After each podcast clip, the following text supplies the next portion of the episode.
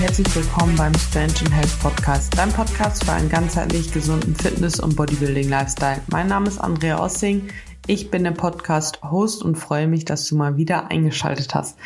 Ich möchte heute mit dir über ein kleines Tabuthema sprechen, könnte man so sagen. Aber zuerst einmal ein kleines Update meinerseits. Ich sitze gerade nicht in Wien nämlich, sondern in Deutschland in der Heimat bei der Familie, wo ich jetzt zwei Wochen tatsächlich mal wieder vor Ort bin. Die letzten Male war ich immer, ja, eigentlich nur kurz für Wettkämpfe vor Ort und habe mir jetzt einfach ein bisschen mehr Zeit eingeplant, so dass ich auch einfach mal wirklich Zeit für Freunde und für Familie habe, die ich jetzt auch beim letzten Mal, also die Freunde, die ich beim letzten Mal wer eher nicht gesehen habe, eher weniger gesehen habe und ja, mir da jetzt gesagt habe, ich nehme mir mal ein bisschen Zeit dafür. Nächste Woche ist auch noch die Evo-Sichtung.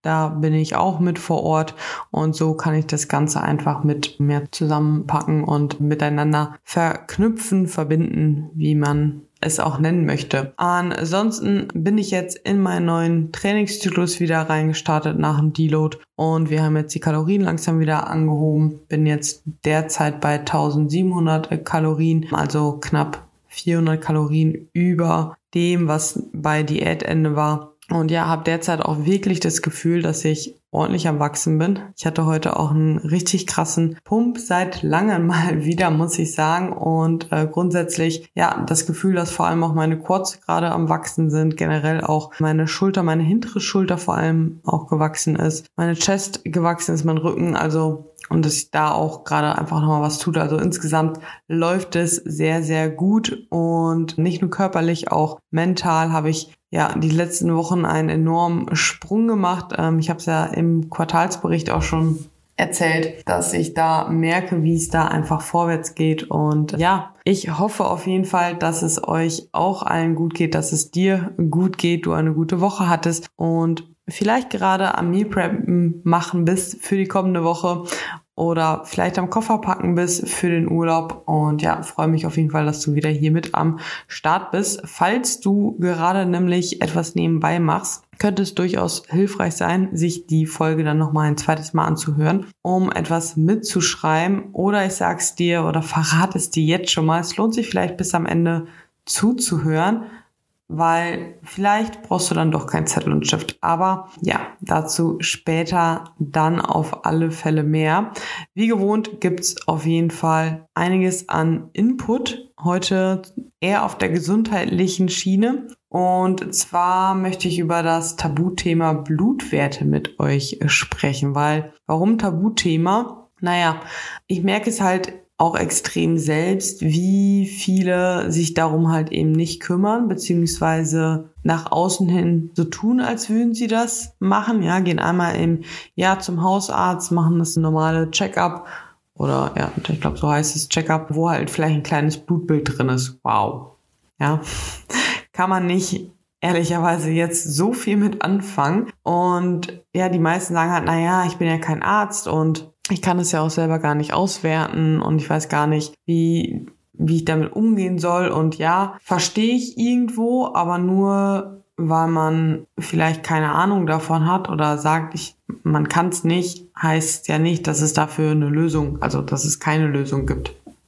Ja, das so an erster Stelle. Vertrauen ist gut, aber man muss halt wirklich einfach sagen, dass Kontrolle besser ist und wenn es um unsere Gesundheit und unserem Körper geht, dürfen und sollten wir wirklich Verantwortung übernehmen. Ja, wir sind alle gerade hier, ihr hört alle zu, du hörst gerade zu, weil du höchstwahrscheinlich deine Bestform im Leben erreichen möchtest, dass du einen gesunden, starken, athletischen Körper hast, das entsprechende Mindset auch dazu. Und genau deswegen solltest du halt Verantwortung für Gesundheit übernehmen. Ja, weil nur wenn du gesund bist, kannst du trainieren. Nur wenn du gesund bist, nur wenn es dir gut geht, kommst du körperlich und mental auch einfach weiter. Kannst dir helfen, kannst anderen dadurch besser helfen. Gesundheit ist einfach die allererste Basis und deswegen ist es halt auch so super wichtig und ich werde es so häufig noch sagen, bis du es verstehst, dass Gesundheit einfach ja das A und O ist und wir auch in diesem Sport das Ganze optimieren wollen und eben nicht einfach nur mit, ja, ja, ich nehme ja Supplemente und ich mache ja schon Krafttraining.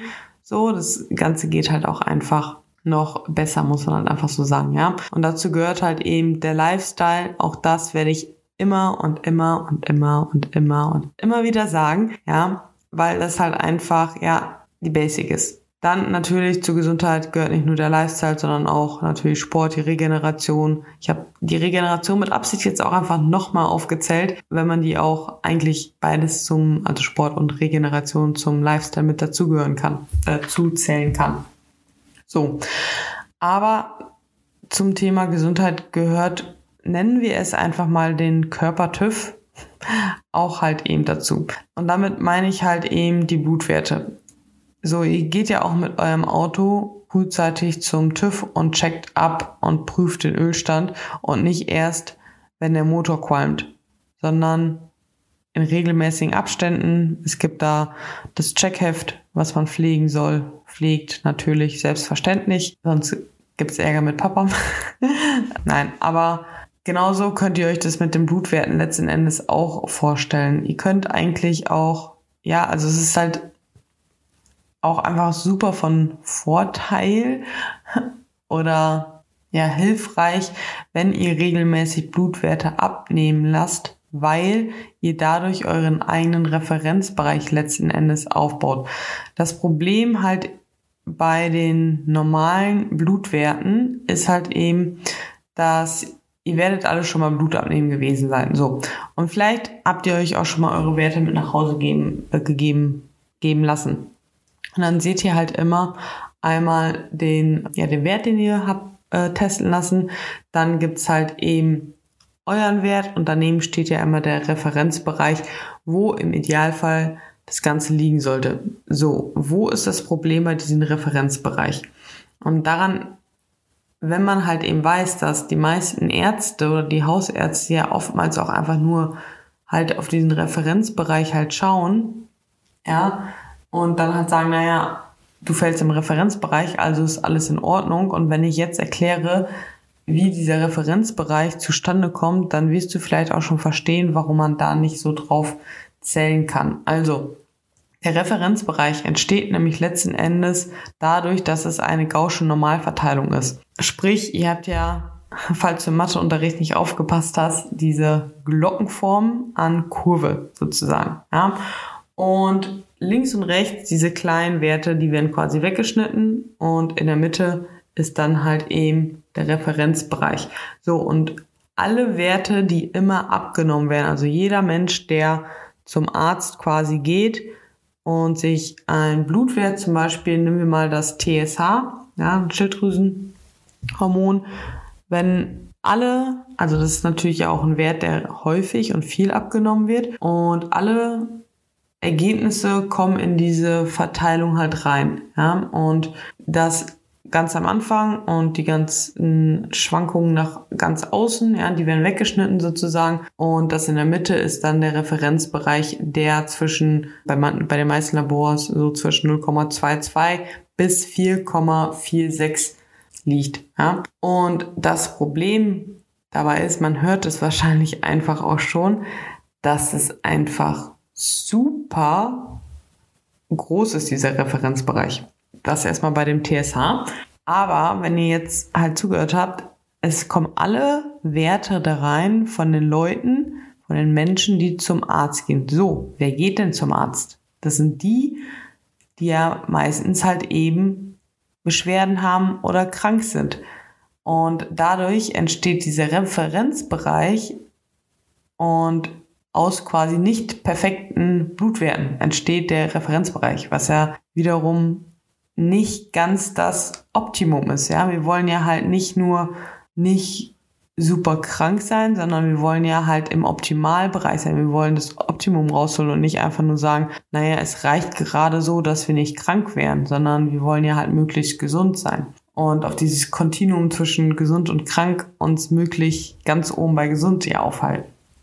So, und deswegen sollte man sich halt eben die Werte halt anschauen und nicht nur darauf schauen, ob ihr oder ob du im Referenzbereich liegst, sondern halt eben bei jedem Wert im Optimalbereich. Jetzt ist es natürlich aber halt auch so, dass bei manchen Werten, gerade auch zum Beispiel was die Schilddrüse angeht, man zum Beispiel Verhältnisse ziehen muss zu anderen Werten, um überhaupt eine Aussage treffen zu können. Dass dahingehend aber auch gerade was Hormongesundheit angeht, oftmals die Symptome, also eine ganz ausführliche Anamnese halt einfach auch super wichtig ist, um sagen zu können, okay, du bist zwar im Referenzbereich, aber du hast trotzdem extrem starke Symptome von einer Unterfunktion. Wir müssen da irgendwas machen. Das heißt nicht immer, dass man direkt Schilddrüsentabletten, also direkt Hormone zum Beispiel nehmen muss, aber es gibt halt eben auch noch andere Dinge. Und dieses Gesamtverständnis, ja, ist halt extrem wichtig und leider, leider fehlt der halt eben auch häufig bei vielen Ärzten. Ich möchte kurz einmal an dieser Stelle sagen, dass ich natürlich keine Ärztin bin und jeder Wert oder das Ganze hier nur eine Empfehlung ist. Das Ganze aber ganz, ganz wichtig sowieso auch immer individuell zu betrachten ist. Deswegen habe ich gerade auch schon die, den ersten Verweis auf die Anamnese gemacht, ob Symptome da sind, wie vergangene oder alte Werte, wie alte Werte in der Vergangenheit mal waren und eben ja, das Ganze dann halt mit einem Therapeuten besprochen werden sollte. Damit habe ich diesen offiziellen Satz auch einmal gesagt. Auf alle Fälle ist halt eben häufig das Problem, dass die Ärzte halt einfach Krankheitsspezialisten sozusagen sind und nicht Gesundheitsspezialisten, könnte man so sagen und vor allem, dass sie halt immer in einzelnen Systemen denken. Was meine ich damit? So, du gehst zu deinem Frauenarzt und sagst, ich habe einen unregelmäßigen Zyklus. Genau darum soll es nämlich in dieser Folge ein bisschen gehen, welche Blutwerte du abchecken sollst, wenn du einen unregelmäßigen Zyklus nämlich hast. Und du gehst halt hin und im Idealfall weiß deine Frauenärztin halt vielleicht ja, dass der Zyklus auch mit der Schilddrüse zusammenhängt. So, nimmt dann aber einfach nur den TSH-Wert ab. Und ich kann euch halt eben ein krasses Beispiel aus dem Coaching erzählen, wo eine Klientin Hormone verschrieben bekommen hat, die zum einen erstmal einfach nur Symptombehandlung sind und definitiv keine Ursachenbehandlung. Da fängt der ganze Spaß, sage ich mal, schon an, hinzu bei der Kontrolle von diesen Hormonen wurde auch der falsche Zeitraum im Zyklus die Blutwerte abgenommen. Komme ich später zu, wann es, wann ihr Blut, die Blutwerte äh, checken lassen solltet, ja. Dann wurde zwar die Schilddrüse ein bisschen mit angeschaut, aber es wurde nur TSH bestimmt. Und das Ganze zieht sich, ich könnte jetzt eine halbe Stunde nur von diesen Fehlern quasi erzählen, die halt bei, also es ist ein großer, komplexer Fall letzten Endes, weil halt eben, ja, Verdauungsprobleme da sind, Probleme mit der Schilddrüse, Probleme mit dem Zyklus. Und das ganze Konstrukt halt eben, wenn man ein bisschen mal außerhalb des Systems denkt, halt direkt sieht, dass das Ganze halt zusammen gehört. Aber natürlich muss man erstmal gucken, wo man halt eben anfängt. Aber auf den Fall will ich gar nicht weiter eingehen, sondern einfach nur dieses Beispiel dafür nutzen, wie viel häufig im, ja, bei den Ärzten schief läuft. Oder ich will halt die Ärzte jetzt nicht an die Wand malen. Nee, ich weiß nicht, wie das Sprichwort mal wieder geht. Wie immer, wenn ich Sprichwörter, Sprichworte, Wörter nutzen will, aber nie weiß, wie es funktioniert. Naja, auf jeden Fall will ich hier die Ärzte gar nicht schlecht reden. Die machen auch ihren Job so gut, wie sie es können. Davon bin ich überzeugt. Das Problem ist halt aber eben, wie gesagt, ja, das ist halt so wie in diesem Fall der Klientin, haben wir 100 Millionen Werte. Naja, nicht ganz so viel, aber wir haben echt extrem viele Werte, aber eigentlich können wir damit gar nichts anfangen, weil die zum falschen Zeitraum abgenommen worden sind. Weil andere Werte, die im Zusammenhang damit stehen, nicht abgenommen worden sind. Es wurden sich keine Verhältnisse angeschaut und ja, so geht das Ganze halt eben weiter und deswegen ist es durchaus ratsam, sich da einfach selber auch mit ein bisschen zu beschäftigen oder halt einen Coach, einen Therapeuten an die Seite zu holen, der halt diesen ganzheitlichen Blick eben halt hat. Und hier möchte ich einmal kurz Werbung in Eigensache machen, dass wenn du genau diese ganzheitliche Betreuung haben möchtest, wenn du endlich dein athletisches Aussehen haben möchtest und auch deinen gesundheitlichen Status ableveln willst damit, dann melde dich gerne, ja, weil genau das machen wir im Coaching. Du bekommst nicht nur deinen athletischen Körper, du komm, bekommst nicht nur mehr Selbstbewusstsein und Selbstvertrauen, sondern wir schauen auch, dass das Ganze auf gesunden Weg vonstatten geht. Wir schauen uns Blutwerte an, optimieren und gucken, welche Symptome du beispielsweise hast, wo die Ursachen sind und machen halt eben keine Symptombehandlung, sondern wirklich Ursachenforschung, Ursachenbekämpfung sodass du halt langfristig wirklich, ja, dass es dir halt einfach gut geht und du deinen körperlichen und mentalen Erfolg, den wir halt bekommen, auch ja mit deinem gesunden Körper genießen kannst sozusagen. So, also ich habe schon gesagt, ich möchte heute vor allem das Thema, also das Thema Blutwerte grundsätzlich ist natürlich super komplex und kann auf ganz viele verschiedene oder von ganz vielen verschiedenen Seiten natürlich beleuchtet werden. Mit Sicherheit wird auch noch ein, eine Folge zum Thema Schilddrüse nochmal ausführlicher kommen, wo wir dann auch, weil es halt einfach ja, sinnvoll ist, da auch immer natürlich erstmal so ein bisschen die Anatomie und Funktion der einzelnen Organe zu kennen, besprechen. Aber in diesem Podcast möchte ich, wie gesagt, vor allem sozusagen mit dieser Fragestellung, was mache ich, wenn ich einen unregelmäßigen Zyklus habe, ja, damit möchte ich hier quasi anfangen. Also grundsätzlich zum Zyklus. Falls du die Folge mit der Jenny noch nicht gehört hast, würde ich dir vielleicht gerade empfehlen, jetzt hier einmal Pause zu machen und dir die Folge einmal anhören, weil wir da extrem oder schon sehr detailliert über Hormone sprechen und halt auch vor allem den Ablauf des Zyklus einfach super gut erklären. Und auch das ist halt eben sinnvoll, damit man das letzten Endes versteht, warum man manche Werte abnimmt, warum man manche Werte nicht abnimmt und vor allem auch versteht, warum ein nicht regelmäßiger Zyklus oder ein nicht vorhandener Zyklus eine Sache ist, die ganz, ganz dringend ist, die ja diesen Status zu wechseln und zu, dafür zu sorgen, dass man einen regelmäßigen, natürlichen Zyklus halt hat. Ja, weil letzten Endes ist ein natürlicher, regelmäßiger Zyklus die beste Altersvorsorge, könnte man so sagen. Warum? Ich schweife jetzt zwar wieder etwas ab, aber es ist mir gerade egal, weil es liegt mir am Herzen, dass du das einfach wirklich verstehst, wie wichtig dein Zyklus ist, weil natürlich geil, ich nehme die Pille, ich nehme die Pille einfach durch, dann habe ich die lästige Periode nicht. So, aber mit einer Pille hast du keinen normalen Zyklus, so das an erster Stelle. Und ja, ach ja, ich habe ja jetzt einfach meine Periode nicht bekommen durch die Diät.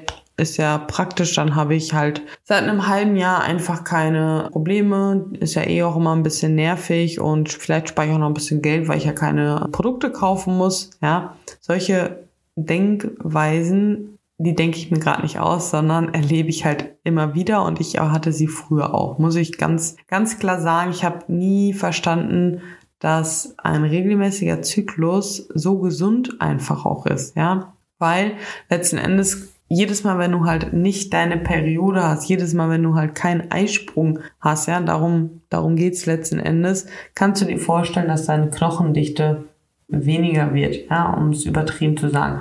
Und was ist halt daran schlimm? Wir Frauen haben sowieso ein höheres Risiko an Osteoporose zu erkranken. Osteoporose bedeutet, dass du im Alter schneller Knöchenbrüche bekommst, so auf ganz vereinfacht gesagt. Und das Problem halt dabei ist, dass wir im Alter sowieso, egal wie trainiert wir jetzt sind, im Alter automatisch auch Muskelmasse verlieren. Und wenn wir halt eben weniger Muskelmasse haben, ja, jetzt Jetzt ist es super schön, dass wir viele Muskeln haben, weil wir sehen toll aus, aber im Alter ist Muskelmasse halt einfach lebensnotwendig, um uns überhaupt bewegen zu können. Ja, dafür sind ja unsere Muskeln grundsätzlich gemacht worden, worden um uns fortzubewegen. Und genau diese Funktion der Muskeln wird halt im Alter noch wichtiger. Und wenn du halt im Alter so wenig Muskulatur halt hast, dass du nicht mal aufstehen oder nicht gescheit aufstehen kannst, sondern eher wackelig wirst und man kennt ja halt, ja, alte Leute sind halt einfach insgesamt wackeliger auf dem Bein. Und es ist, wie gesagt, egal wie viel Muskelmasse du jetzt hast, So, das ist halt einfach altersbedingt, dass man Muskelmasse verliert. Und durch weniger Muskelmasse hast du weniger Stabilität und fällst einfach auch mal schneller hin. So, und wenn du dann jetzt aber auch noch sozusagen, ja, dein Knochengerüst, deine Knochen einfach sehr instabil sind, ja, dann brechen die schnell. Das Problem ist wiederum, dass halt vor allem bei Stürze sehr, sehr häufig dann im Alter, wenn die Knochen nicht mehr stabil sind, halt eben diese großen Knochen brechen, wie halt der Oberschenkelhals. Und das hört man zwar ziemlich häufig, dass ja Oma Lisbeth von nebenan Herrn Oberschenkelknochen gebrochen hat. Und gerade weil man das häufig hört, denkt man im ersten Moment so, naja, ist ein Knochenbruch, ist nicht so schlimm. Aber das ist eine riesengroße und lange OP. Ja, ich habe selbst auf einer unfallchirurgisch-orthopädischen Station halt eben gearbeitet mit einer geriatrischen Frühbehandlung, wie dem auch sei. Auf jeden Fall waren 80 Prozent der Fälle genau solche bei mir auf Station. Und die Patienten sind wirklich halt von morgens bis abends weg, bis sie aus dem OP und Aufwachraum wiederkommen in der Regel. Ja, also ja, oder einen halben Tag. Ja, also es ist halt wirklich ein großer Eingriff und vor allem auch nicht nur der Tag, woran man es merkt, dass es ein großer Eingriff ist, sondern wie lange die Leute halt eben brauchen, um wirklich wieder ja fit zu werden, beziehungsweise halt eben nicht fit zu werden. Ja, ein großer Eingriff, so lange Narkosezeiten und so weiter sind halt Risiken für den Körper, vor allem auch im hohen Alter, ja, die man halt einfach nicht unterschätzen darf. Und das Ding ist halt einfach, dass die Sterberate bei so einer OP, lasst mich lügen, entweder 40 oder 60 Prozent ist. Ich bin es mir ehrlich gesagt gerade nicht ganz sicher. Auf jeden Fall extrem hoch, ja. Und von einem angeblich nicht ja oder normalen Knochenbruch, ja. Und ich kann euch halt auch wirklich sagen, ich hatte so viele Fälle bei uns auf Station, dass halt Oma Lisbeth vorher im Garten alles gemacht hat, einkaufen gegangen ist, die Enkelkinder noch aufgepasst hat und ja, dann beim Umkraut zupfen blöd gefallen ist, Schenkel, Hals, so und Oma Lisbeth stand nie wieder in ihrem Garten. Wenn sie Glück hatte, ist sie aus dem Krankenhaus noch wieder rausgekommen, vielleicht noch für eine Woche nach Hause, vielleicht noch für zwei Wochen im Hospiz oder ins Altersheim und ist dann halt gestorben. Als Folge von diesem Sturz von der OP. Ja, so, so, so häufig genau diese Abfolge gehabt. Ja, und das könnt ihr halt, also jetzt habe ich echt ziemlich ausgeholt, aber es ist halt wirklich so, ja, wenn ihr keine Periode habt, dann steigert ihr halt eben das Risiko, dass genau das mit euch im Alter passiert. Und ja, wir sind jetzt noch alle jung, aber scheiße, wir müssen da jetzt trotzdem auch schon dran denken, ja. Und deswegen nimmt es ernst, dass ihr einen regelmäßigen Zyklus habt. Ja, ich würde voll gerne jetzt schon wieder zum Beispiel starten und obwohl ich Leistungssport habe, ist mir meine Gesundheit auch wichtig und ich werde da jetzt schauen, dass ich halt jetzt auch erstmal wieder einen Zyklus hinbekomme. Ja, das steht gerade auch an oberer Priorität und auch ich werde Blutwerte checken lassen und das halt eben machen. Ja, das ist halt wichtig und ich habe es halt in der Vergangenheit auch schon nach der Prep und so weiter halt gemacht und nimm da halt meine Blutwerte ab und check die und passe halt entsprechend Supplemente an und nicht nur Supplemente, ja. Und vor allem, wenn wir hier nicht über Leistungssport sprechen, weil Leistungssport ist immer auch nochmal ein Ausnahmefall, ja. Und hier ist aber definitiv auch mein Ziel, dass ich ja langfristig gesehen das so weit optimiere, dass ich hoffentlich in der nächsten Prep ja einen viel kürzeren Zeitraum halt nur meine Periode nicht habe. Aber ja, ich will gar nicht hier darüber weiter sprechen sondern halt auch einfach nochmal sagen, wenn ihr halt eben nicht auf die Bühne geht, wenn ihr keinen Leistungssport macht, so, dann ist es keine Diät der Welt wert, dieses gesundheitliche Risiko und euer Lebensdauer sozusagen zu verkürzen, nur um diesen Sommer zwei Kilo weniger zu haben. Gebt euch den Körper, gebt ihm Zeit und habt dann die zwei Kilo weniger halt erst nächstes Jahr im Sommer. Who cares so? Dafür habt ihr halt im Alter noch mehr Sommer. So, und wenn ihr den Sommer nicht genießen könnt, weil ihr zwei Kilo mehr auf Rippen habt, so, dann kommt bei mir ins Coaching, weil dann müssen wir an euren, eurer mentalen Einstellung arbeiten und nicht nur an diese zwei Kilo, so, die wir meinetwegen auch noch verlieren. Genug gepredigt hier. Wir wollen uns jetzt endlich den Blutwerten widmen. Beziehungsweise, bevor wir dazu kommen, möchte ich auch noch mal kurz sagen, wie die, wie, wie das Ganze halt eben zustande kommt mit dem Hormonkreislauf. sozusagen, ja. Also, kurzer Rückblick oder kurze, ja, kurze Einleitung. Unsere Hormone werden über Hormonachsen, nennen wir sie jetzt einfach mal, gesteuert, die immer im Kopf starten. Ja, also wenn wir uns diese Hormonachse Nebenniere, Darm, Schilddrüse und nennen wir jetzt einfach mal ich ziehe es jetzt einfach mal oder schließe es jetzt einfach mal nur als Eierstöcke zusammen, ja, und zähle nicht jedes Mal Eierstock und Gebärmutter auf. Aber wenn wir das Ganze halt eben anschauen, also das Ganze fängt halt eben im Gehirn beim Hypothalamus an, geht weiter zum Hypophysen-Vorderlappen und von da aus gesehen geht's halt dann auf die verschiedenen Organe. Und ganz, ganz wichtig eben zu verstehen ist halt, dass die, diese Hormonachse, ja, sprich wenn in der, im Hypothalamus was stimuliert wird oder ausgeschüttet wird, dass halt eben nicht nur diese Achse sozusagen, wenn ihr euch das so untereinander vorstellt mit Pfeilen, dass es halt nicht nur zum Ovar, also zum Eierstock geht, sondern eben halt auch, ja, die Schilddrüse und die Nebenniere oder Nebennierenrinde halt mit auch mit stimuliert werden sozusagen und dass es halt nicht komplett getrennt werden kann. Ja, also ja, das Problem, also ich glaube, häufig sieht man das Ganze nicht im Zusammenhang, weil halt es für jede Sache gibt es einen Arzt. Ja, es gibt einen speziellen Arzt für die Schilddrüse, es gibt einen für ja für die also den Frauenarzt und dann gibt es halt noch einen Nephrologen und solche Sachen. Aber es funktioniert ja alles im einen Körper. Ja, und genau so ist es halt eben, dass man das halt das Ganze nicht voneinander trennen kann. Und beispielsweise ist es halt eben auch so, dass wenn ihr ja eine extreme Diät habt, was ja halt auch einfach extrem Stress ist, dass zum Beispiel halt mehr Cortisol benötigt wird und deswegen halt dann die Schilddrüse, der Darm oder halt eben auch der Zyklus halt ja gestört wird. Und da ist so ein kleiner Trugschluss, den ich früher auch mal gedacht habe, okay, vielleicht hat man ja höher Cortison und das ist dann, wirkt schlecht auf die, auf die, auf den Zyklus. Aber eigentlich ist es halt letzten Endes so, dadurch, dass wir mehr Stress haben, benötigt unser Körper mehr Cortisol und damit er mit diesem Stress zurechtkommt und produziert deswegen mehr Cortisol. Das Ding ist halt aber, wenn er mehr Cortisol produziert, kann er auf der anderen Seite halt eben weniger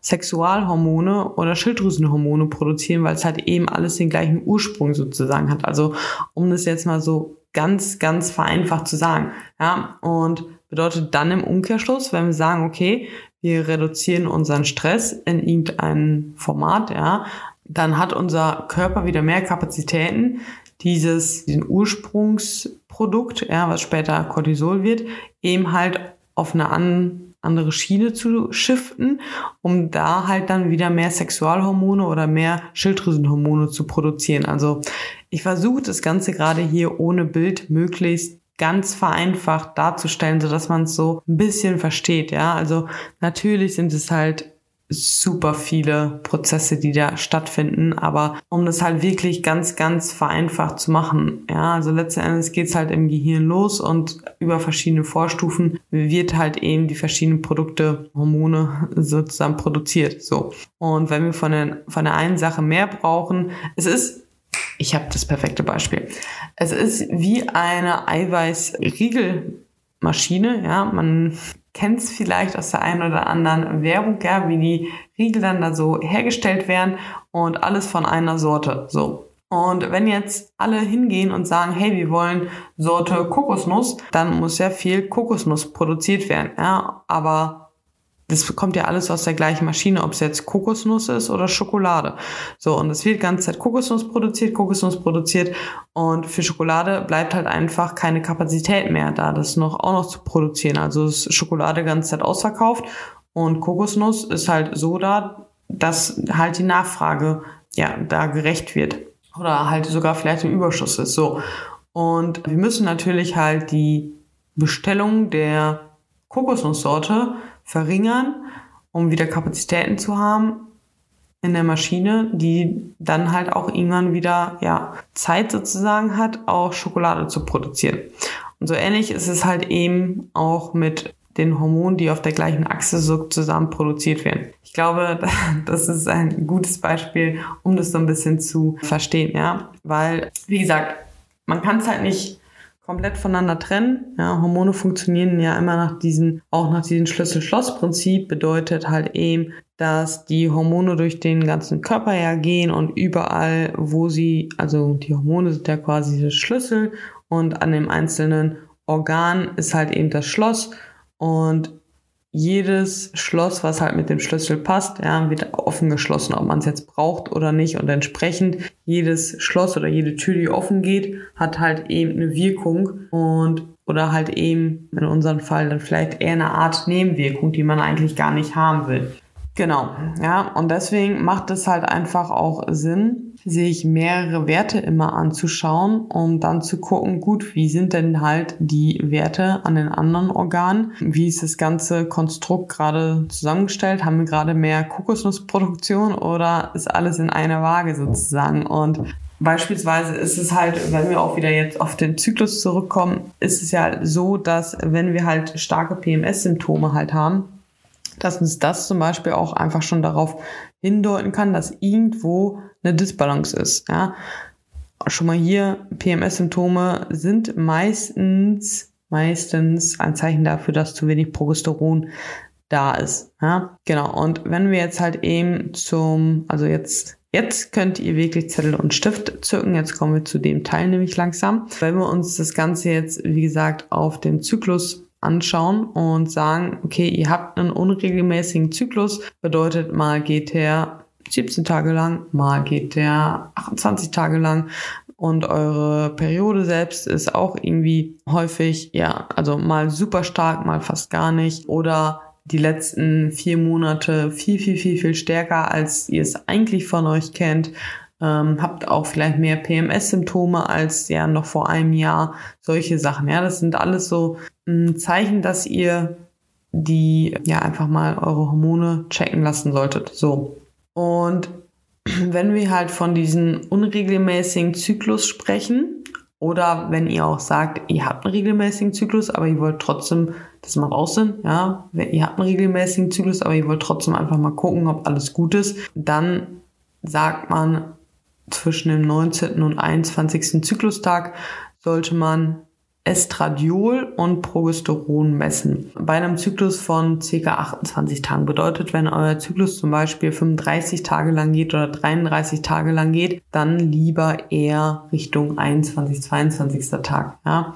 Weil wir wollen hier halt eben vor allem halt ja auch das Progesteron sehen, ob da halt ein Mangel ist. Und wenn ihr es zu früh abnimmt, ist es sowieso halt eben noch niedrig. Ja, deswegen ist es da schon wichtig, wann wir das halt eben abmessen oder abnehmen, das Blut. Ja, wenn ihr, kommen wir halt gleich auch noch zu, Cortisol soll halt auch eben mitgemessen werden und da ist es zum Beispiel auch wichtig, dass ihr halt wirklich morgens die Blutentnahme habt und nicht irgendwie am Nachmittag, ja, weil Cortisol halt am Morgen am höchsten ist und wir wollen halt immer die höchsten Werte sozusagen haben. Und auch wichtig ist natürlich zu verstehen, dass eine Blutabnahme immer eine Momentaufnahme ist und deswegen ist es halt auch sehr ratsam, regelmäßig Blutwerte abnehmen zu lassen, um so halt den eigenen Referenzbereich, wie ich an zu Beginn schon gesagt habe, sich da selber zu erstellen, weil zum Beispiel auch bei der Schilddrüse, wenn ihr immer eher etwas, ja, leicht unterhalb des Optimalbereichs zum Beispiel seid, aber keine Symptome habt, dann passt es. Aber wenn ihr auf einmal nochmal deutlich runterfallt und Symptome halt eben bekommt, ja, oder ein, ein, ein besseres Beispiel ist halt, ihr seid total im Optimalbereich, und fallt irgendwann ein bisschen runter, aber bekommt dann auf einmal Symptome, obwohl ihr noch im Optimalbereich seid oder im oberen Optimalbereich, dann seid ihr vielleicht jetzt mit dem Abfall immer noch im Optimalbereich, habt jetzt aber Symptome und wisst aus vorherigen Abnahmen halt eben, dass euer eigener Wert halt trotzdem gesunken ist, ja, auch wenn es halt eigentlich im ersten Moment noch so aussieht, als wäre es gut, habt ihr halt eben euren eigenen äh, Optimal- oder eigenen Referenzbereich und könnt damit halt arbeiten. Ja. Dann halt auch eine wichtige Sache ist, dass ihr, also es gibt ja halt, glaube nur so herum, wenn wir Estradiol und Progesteron messen, ja, und nur diese beiden Werte, ja, dann habt ihr zwar einen Status quasi über euren Hormonstatus, aber könnt damit eigentlich noch nicht wirklich arbeiten, weil ihr halt noch gar nicht wisst, okay, warum habe ich denn jetzt zum Beispiel einen Progesteronmangel? So, und deswegen sollte man sich halt eben auch noch weitere Werte anschauen. Außerdem ist es auch super, super wichtig, dass hier sich das Ganze in einem Verhältnis angeschaut werden sollte. Ja, also Progesteron- und Estradiol-Verhältnis, ja, was halt so bei über 75 liegen sollte. Ja, ich glaube allerdings, wenn ich jetzt die ganzen einzelnen Zahlen hier jetzt auch noch mit reinbringe, wird das Ganze sehr, sehr verwirrend. Ähm, zu den ganzen Zahlen komme ich einmal noch ganz zum Schluss allerdings. Ja, jetzt geht's erstmal um die Werte per se. Genau, ich habe gerade schon gesagt, PMS-Beschwerden sind häufig halt eben Folge von einem zu geringen Progesteronwert. So, was wollen wir dann letzten Endes aber noch messen? Also, wir wollen noch haben den freien Testosteronwert. Ja, auch als Frau wollen wir den haben, weil auch als Frau brauchen wir Testosteron und vor allem im Verhältnis, also im Vergleich zu unseren anderen Sexualhormonen haben auch wir eigentlich einen recht hohen Testosteronwert sozusagen. Aber wie gesagt, auch wir wollen als Frau den freien Testosteronwert messen, dann den SH BG-Wert, ja, genauso wie der DHEAS-Wert. Ja.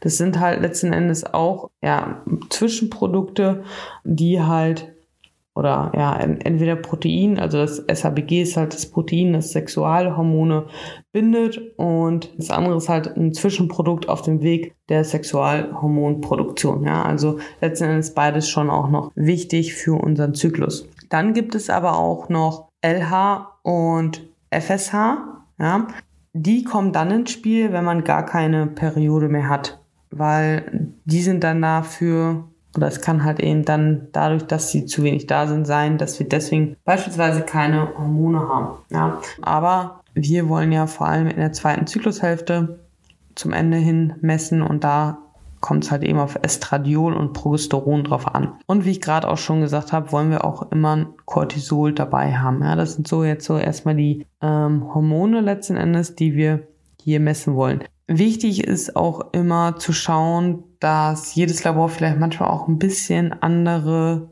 Werte hat. Ja, also zum einen die Referenzbereiche ein bisschen anders sind, aber auch die Einheiten, in denen gemessen werden, sind manchmal ein bisschen anders. Und wenn beispielsweise auch das Estradiol und Progesteron dann halt in unterschiedlichen Einheiten gemessen sind, muss man natürlich erstmal auch umrechnen, um dann halt wirklich das Verhältnis ausrechnen zu können. Das sind halt alles so Kleinigkeiten, die aber eigentlich bei einer Auswertung halt letzten Endes halt dann wirklich auch wichtig sind. Ja, so und dann habe ich jetzt vorhin auch schon gesagt, gut, wenn wir einen unregelmäßigen Zyklus haben, wollen wir uns aber auch die Schilddrüse angucken, weil zum Beispiel eine Unterfunktion Ursache für eine Zyklusstörung sein kann. Und im Übrigen kann beispielsweise auch die Pille dazu führen, dass du eine Unterfunktion bekommst, ja, weil das Ganze halt eben auch zusammenhängt. Und Dadurch kann es halt letzten Endes, wenn du eine Schilddrüsenunterfunktion hast, wiederum auch Einfluss auf den Darm haben. Ja, dass du Magen-Darm, also dass du Darm, Darmfehlbesiedlung zum Beispiel halt bekommst durch verschiedene, durch die falschen Hormone.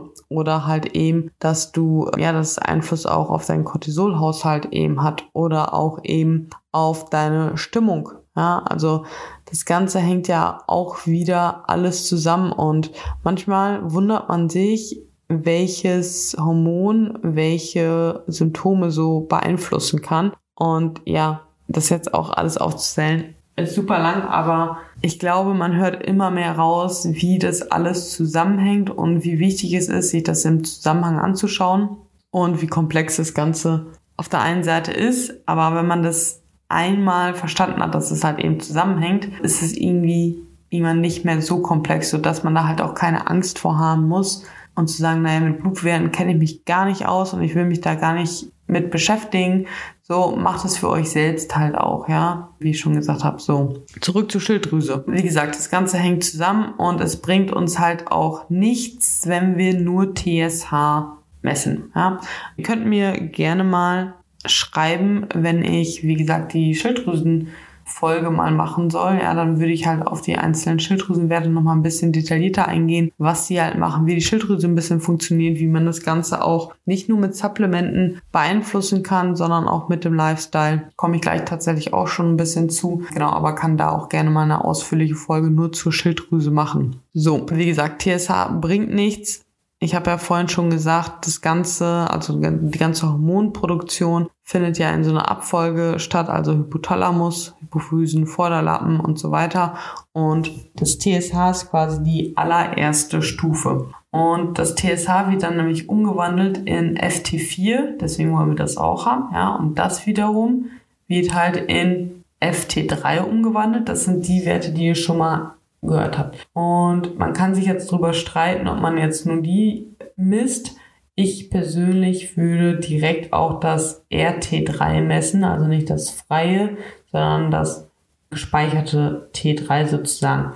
Weil dann haben wir eben auch hier direkt schon ja, diesen einen Wert mehr mit, weil der, wenn irgendwas an der Schilddrüse ist, brauchen wir den in den meisten Fällen sowieso auch, um nämlich zu gucken, wohin das FT4 umgewandelt wird, weil es kann halt sein, dass wir genug TSH haben und auch genug FT4, aber dass halt eben nicht genug FT3 ankommt, weil zu viel in RT3 umgewandelt wird. Und das kann zum Beispiel nämlich passieren, wenn unser Cortisolspiegel zu hoch ist, weil hier kommt dann wieder nämlich die Metapher mit unserer Riegelmaschine, ja, dass wir dann halt nämlich halt wieder zu viel umwandeln in Cortisol und deswegen bleibt dann nichts an, nichts mehr übrig, um das in FT3 zu wandeln. Deswegen wird es dann halt in RT3 umgewandelt. Ja, so kann man sich das vorstellen. So, bei der Schilddrüse gibt es halt aber eben auch ja, Grundstoffe, die halt für die Hormonproduktion extrem wichtig sind, worunter halt eben Ferritin,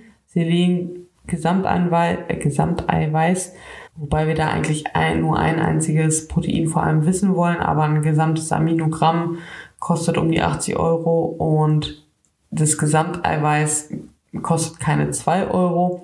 So, und wenn das halt hoch genug ist, im Idealfall hier über 7 Gramm pro Deziliter, dann kann man davon ausgehen, dass das Tyrosin auch hoch genug ist und dann kann man sich das erstmal sparen. Natürlich macht es aber auch nochmal Sinn, irgendwann mal ein ganzes Aminogramm zum Beispiel zu machen. So, ähm, genau, das sind aber eben die Werte. Was da auch wieder zu berücksichtigen ist, ist zum Beispiel, dass wenn ihr den Ferritinwert messt, also den Eisenspeicher, also nicht einfach nur Eisen, ähm, dass hier der CRP-Wert, also dieser Entzündungswert, habt ihr vielleicht auch schon mal gehört, ja, dass der halt klein genug sein muss, weil wenn der CRP-Wert, der Entzündungswert zu hoch ist, dann ist auch oder das Einfluss auf den Ferritinwert so. Und da merkt ihr auch wieder, dass man da halt wieder diese Zusammenhänge sehen muss bei der Auswertung. Ja. Dann ist halt aber auch wichtig, dass ihr zum Beispiel Selen, oder ich komme erst kurz zum Jod noch, dass Jod halt im Urin gemessen werden sollte, ja. Grundsätzlich eher aber auch ein bisschen schwammig ist, sagen wir es mal so. Also im Blut macht sowieso eher noch weniger Sinn. Und im Urin ist es so, dass es nämlich halt ja eigentlich ähm, so gemessen wird, also eher geschaut okay, wenn es halt hoch ist, scheidet der Körper eher viel Jod aus, weil er genug hat. Und wenn es halt gering ist, dann behält er alles ein. Ja, dafür muss man halt vorher aber genug Jod zum Beispiel zu sich nehmen. So, dann zum Selen ist es halt aber wichtig, dass diese, dieser Stoff, genauso wie zum Beispiel auch nämlich ja, andere Mikronährstoffe im Vollblut auch gemessen werden müssen. Und auch hier ist es zum einen bei der Schilddrüse zwar wichtig, also bei der Schilddrüse wichtig, diese Grundstoffe zu messen, weil die halt eben ja für die Hormonproduktion notwendig sind. Also es kann sein, dass ihr alle Hormone habt, aber wenn halt eben die Grundstoffe fehlen, kann die Schilddrüse zum Beispiel nicht richtig arbeiten. Und genauso ist es halt eben auch beim Zyklus. Ja, deswegen solltet ihr auch B12, Folsäure und halt ja auch die Mikronährstoffe, wie gesagt, halt messen, weil zum Beispiel es auch sein kann, dass die Periode ausbleibt, unregelmäßig ist, weil ihr zu wenig Magnesium habt. Ja, und das ist zum Beispiel auch eine Sache. Eigentlich wollte ich da später drauf eingehen, aber ja, das schon mal an dieser Stelle, wenn ihr irgendwie zum Beispiel die Pille ab, nee, absetzen wollt, setzt sie nicht von jetzt auf gleich ab, sondern nimmt erst einmal Blut ab und guckt, wie eure Mikronährstoffe aufgestellt sind, weil dadurch könnt ihr nämlich mit Absetzen der Pille das Ganze unterstützen, dass ihr danach ziemlich schnell wieder euren Zyklus bekommt. Ja, auch eine Sache, die viele nicht machen und auch vor allem viele nicht wissen. Deswegen hier, wenn ihr eure Pille absetzen wollt, dann macht es klug, sodass ihr da direkt zeitnah auch eben euren Zyklus bekommt. So, was könnt ihr aber noch machen, außer den, das Blut abzunehmen. Darauf möchte ich nämlich auch einmal kurz eingehen. Also wenn ihr halt den unregelmäßigen Zyklus habt, ja, dann messt diese Werte und wenn du eine Liste, das war jetzt super viele Informationen und du kannst mir sehr gerne einmal schreiben, dass du den Podcast gehört hast und den auch sehr gerne nämlich in deiner Story dann teilen. Und auf alle Fälle, spätestens dann sehe ich das ja. Ansonsten kannst du mir aber auch so schreiben, dass du gerne diese Liste haben möchtest. Und dann lasse ich dir eine Liste mit all den Werten zukommen. Ja, und nicht nur mit den Werten, die du abnehmen sollst, sondern eben auch mit den Optimalbereichen. Ja, also nicht den Referenzbereich, der von, der, von deinem Labor dann gemessen äh, oder herausgegeben wird, sondern der Optimalbereich, wo sich das Ganze halt aufhalten sollte. Genau, aber das komplette Auswerten, also du bekommst eine Liste mit Laborwerten und dem Optimalbereich und kannst damit erstmal dann Blut abnehmen. Schreib mir dafür. Ja, was kannst du aber jetzt noch machen, außer Blut abzunehmen? Vor allem Stress reduzieren. Cortisol ist halt einfach pures Gift und Stress fördert halt eben, dass wir mehr Cortisol haben. Und mit Stress meine ich jetzt halt nicht, ja, streich nicht nur einen Termin aus deinem Kalender, sondern man kann hier auch ähm, ja, Re Resilienz quasi aufbauen, ja, also man halt stressresistenter halt wird, ja. Und das kann zum Beispiel dadurch funktionieren mit Kältetraining. Ja? Kalt duschen, Kältebad. Und wenn ihr dazu zu solchen Sachen auch nochmal eine Folge haben wollt oder euch das interessiert, dann lasst mich auch das wissen. Ich finde es ein extrem spannendes Thema tatsächlich, dass man solchen Sachen das Ganze auch einfach nochmal optimieren kann. Und ja, also Kältetraining, Meditation, sowas funktioniert halt auch und vor allem auch super interessant ist halt nämlich, dass Kältetherapie zum Beispiel nicht nur das, also dich nicht nur stressresistenter sozusagen machen, sondern auch einen positiven Einfluss auf deinen FT3-Wert haben kann. Also, dass der dadurch steigt, also deine Schilddrüse. Ja, also, weil halt eben, ja, wenn Cortisol zu viel ist, ja, der Wert ja auch niedrig ist. Sprich, wenn ein Cortisolwert niedriger ist, hast du da wieder halt mehr. Und im Übrigen ist genau das Gleiche, nämlich bei Ashwagandha. Ja, manche sagen, okay, Ashwagandha lässt Testosteron steigen, aber eigentlich lässt Ashwagandha halt eben einfach Cortisol oder Ashwagandha wirkt Cortisol adaptierend, muss man halt tatsächlich im Übrigen auch sagen. Sprich, wenn wir sogar zu wenig Cortisol hätten, würde es dafür sorgen, dass es ein bisschen höher geht. Weil ein gewisses Maß an Cortisol brauchen wir natürlich auch im Körper, weil Cortisol ja auch nicht nur schlecht ist. So, und Ashwagandha führt dann halt eben dazu, dass Cortisol gesenkt wird, ja, niedriger ist und Testosteron, ja, ist auch mit in unserer Eiweiß Fabrik, Eiweißriegelfabrik nämlich drin. Ja, das ist halt vielleicht die Sorte, ich hatte mir noch nicht Vanille. Ja, also es wird halt nicht nur auf der Riegelstraße Kokosnuss und Schokolade produziert, sondern eben auch Vanille. Und genauso ist es auch nämlich hier. Wenn wir Kokosnuss halt runterschrauben, können wir mehr Schoko und Vanille produzieren. Und das ist die Ashwagandha sorgt dafür, dass nicht mehr so viel Kokosnuss produziert werden darf und dadurch können wir letzten Endes mehr Testosteron halt eben oder haben wir mehr Testosteron. Genau. Ja, dann ja, das so, das kann man beispielsweise noch außer der Blutabnahme halt machen, aber vor allem kann man natürlich auch supplementieren und dieses und jenes, aber eigentlich ist es halt alles nur so ein kleines Ratespiel, was man halt macht und anpasst, solange wir halt keine Blutwerte haben und das halt schwarz auf weiß haben. Es ist genauso wie wenn du auf Diät bist und dich nicht wiegst und ja, einfach irgendwie irgendwas isst und darauf hoffst, dass die Waage oder dass das Fett wahrscheinlich ihm weggeht, aber weder ja Formbilder noch Waage noch irgendein Instrument dazu holst, um wirklich zu schauen, ob das Ganze was bringt und so ähnlich oder so kann man sich das halt eben auch mit den Blutwerten vorstellen. Ja? Man kann noch so viele Stresstherapien machen, aber ob das wirklich hilft, sieht man halt letzten Endes nur, wenn wir Blut abnehmen. Oder gut, beim Stress merkt man es vielleicht noch, aber ja, ich denke, ihr versteht es, dass unsere Blutwerte halt einfach, ja, das Instrument für unseren Gesundheitsstatus halt einfach ist. Yes, also, ich glaube, ich möchte das an dieser Stelle hier beenden. Ich habe tatsächlich erst gedacht, dass die Folge nicht ganz so lang wird, aber jetzt bin ich doch zwischendurch auch etwas ausgeschweift, ausgeschwiffen und habe ausgeholt so. Aber einige Sachen, die ich einfach auch gerne mal ansprechen wollte.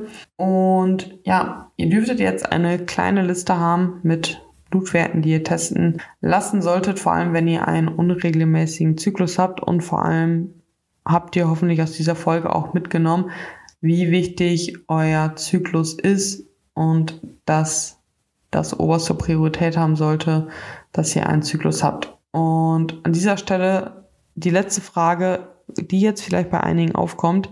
Was ist denn, wenn ich die Pille nehme? Zählt das alles für mich? Nein. Also jein.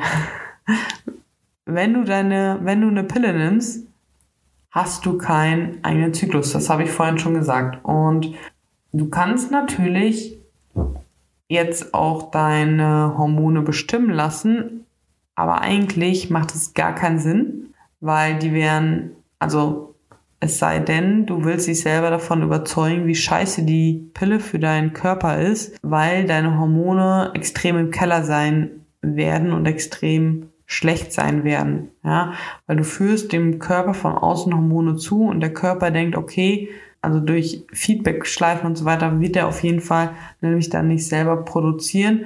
Aber das Ding ist halt eben, dass die Pille im Körper selbst nicht so wirkt und nicht die gleichen Auswirkungen hat, diesen Knochenschutz zum Beispiel eben hat, wie die Pille selbst. Ja, aber es bewirkt, dass der Körper nicht selber Hormone steuert. Das ist halt eben das, das Problem. Und wenn ihr entsprechend dann Blut abnehmt, seht ihr halt einfach nur, wie scheiße eure Werte sind und seht dann halt eben, okay, meine Schilddrüse ist scheiße durch meine Pille, ich will aber meine Pille weiternehmen. Das muss halt jeder natürlich selber wissen. Ja, es gibt halt auch einige Fälle, wo es ratsam ist, die Pille tatsächlich zu nehmen, gerade Stichwort Endometriose. Und da muss man dann aber eben halt einfach schauen, dass man diese Nebenwirkungen der Pille eben diesen negativen Einfluss auf die Schilddrüse halt mit Schilddrüsenhormonen beispielsweise entgegenwirkt. Ja, also dass man dann halt die Nebenwirkungen mit einem neuen Präparat entgegenwirkt. Natürlich, auch da können wieder Nebenwirkungen sein, aber Schilddrüsenhormone eher weniger dann so. Einfach nur alles, was eine Wirkung hat, hat auch eine Nebenwirkung. Ja, so. Das dürfte es jetzt aber wirklich gewesen sein. Falls ihr doch noch Fragen habt, ja, schreibt mir halt einfach gerne. Es ist halt, wie gesagt, ein krass komplexes Thema und ich hoffe, dass ich es einigermaßen verständlich auch rübergebracht habe. Gerade wenn man ein bisschen mehr Background hat, ist es manchmal gar nicht so einfach, ähm, das verständlich zu erklären.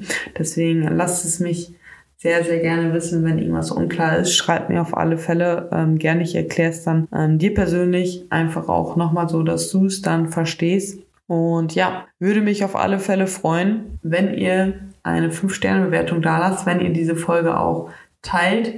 Und ich hoffe auf alle Fälle, dass ihr was mitnehmen konntet und ich wünsche euch jetzt einen wunderbaren Tag und freue mich, wenn ihr beim nächsten Mal wieder einschaltet. Und bis dahin sage ich ciao, ciao.